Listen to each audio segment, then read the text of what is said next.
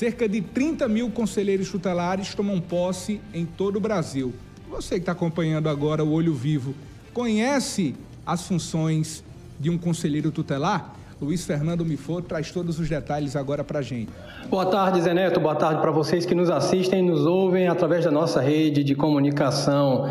Então, Zé Neto, é exatamente isso. Hoje, cerca de 30 mil conselheiros tutelares tomarão posse em quase 6 mil municípios brasileiros o secretário nacional dos Direitos da Criança e do Adolescente do Ministério dos Direitos Humanos e da Cidadania, o Cláudio Augusto Vieira, ressaltou que a cerimônia de posse que acontece hoje em todo o Brasil é muito mais do que apenas uma cerimônia. É importante que os conselheiros tenham em mente que é um compromisso coletivo com o futuro da nação e que é responsabilidade de todos a construção de uma sociedade mais justa e segura para as gerações que estão por vir. Lembrando que as eleições dos conselhos tutelares que aconteceram em outubro de 2023 utilizaram pela primeira vez em todo o território nacional as urnas eletrônicas, as mesmas que são usadas nas outras eleições para governador, prefeito, enfim.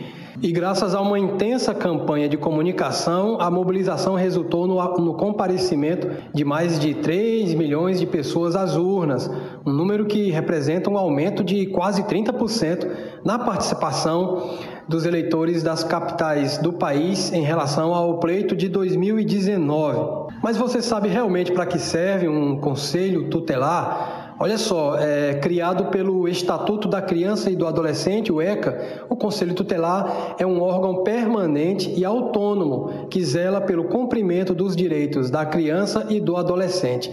A missão institucional consiste em representar a sociedade na defesa dos direitos da população infanto-juvenil, como o direito à vida, à saúde, à educação, ao lazer, à liberdade, à cultura, à segurança e à convivência familiar e comunitária. A atuação dos conselhos ocorre em parceria com escolas, organizações sociais e serviços públicos.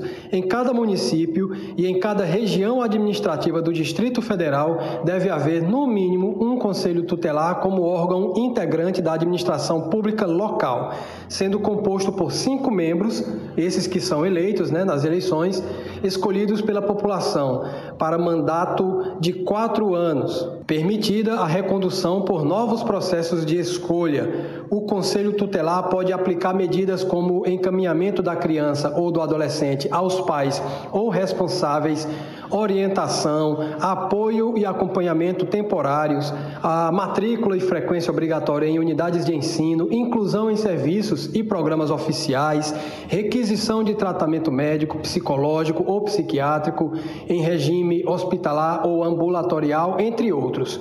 Qualquer cidadão pode acionar o Conselho Tutelar e fazer uma denúncia anônima. Ao tomar conhecimento de algum caso, o Conselho deve aplicar ou requerer das autoridades competentes as medidas necessárias para a proteção integral da criança ou do adolescente. Os conselheiros tutelares têm autonomia para requisitar serviços de qualquer área do poder público, em especial de educação, saúde, assistência social e assistência jurídica. Tá aí, portanto, a gente deseja boa sorte a esses novos conselheiros tutelares que tomam posse oficialmente hoje, nessa quarta-feira.